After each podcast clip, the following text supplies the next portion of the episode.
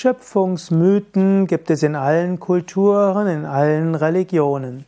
Mensch fragt sich immer, wie ist die Welt entstanden? Wie ist die Schöpfung entstanden?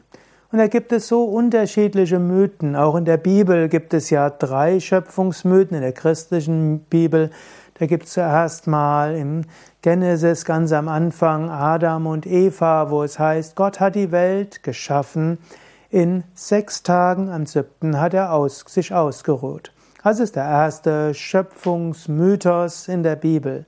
Es gibt dann ein paar Kapitel weiter im gleichen ersten Buch Moses in der Genesis einen anderen Schöpfungsmythos. Und dann gibt es im sogenannten Neuen Testament den Schöpfungsmythos. Am Anfang war das Wort und das Wort war bei Gott und Gott ist das Wort und aus ihm ist alles gemacht. Also der Schöpfungsmythos, alles stammt aus dem Logos und Logos kann als Wort oder auch als Sinn übersetzt werden.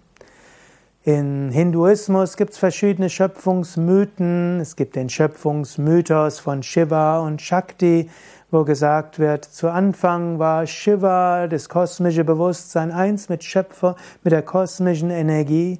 Dann ist die kosmische Energie, hat sich getrennt von Shiva, sind Spandana, der erste Urschwingung.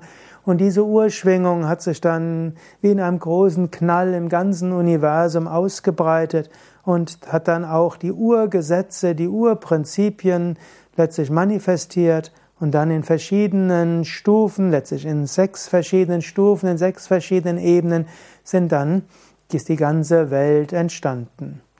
Und in diesem Schöpfungsmythos heißt es dann auch, Shakti hat sich dann auch manifestiert als die göttliche Mutter, Devi, die Göttin, auch genannt Tripura Sundari oder Durga oder eben Devi Mahashakti. Dann gibt es Schöpfungsmythen, zum Beispiel in der Vaishnava-Tradition. Da wird gesagt, ursprünglich lag, gab es das Weltenmeer. Und aus diesem Weltenmeer entstand Ananta, die Urschlange. Und auf dieser Urschlange legte sich Vishnu, der Urgott. Und dieser, aus diesem Urgott kam aus dem Nabel heraus ein Lotus, und dieser Lotus war Lakshmi, die göttliche Mutter. Und aus dieser Lakshmi heraus entstand Brahma, der Schöpfer, der sich hinsetzte in der Lotusposition. Er machte Pranayama, Atemübungen, sammelte sein Prana, träumte dann die Welt und die ganze Welt ist ein Traum von Brahma. So gibt es viele Schöpfungsmythen in verschiedenen Kulturen und vielleicht magst du ja in die Kommentare einen deiner Lieblingsschöpfungsmythen schreiben.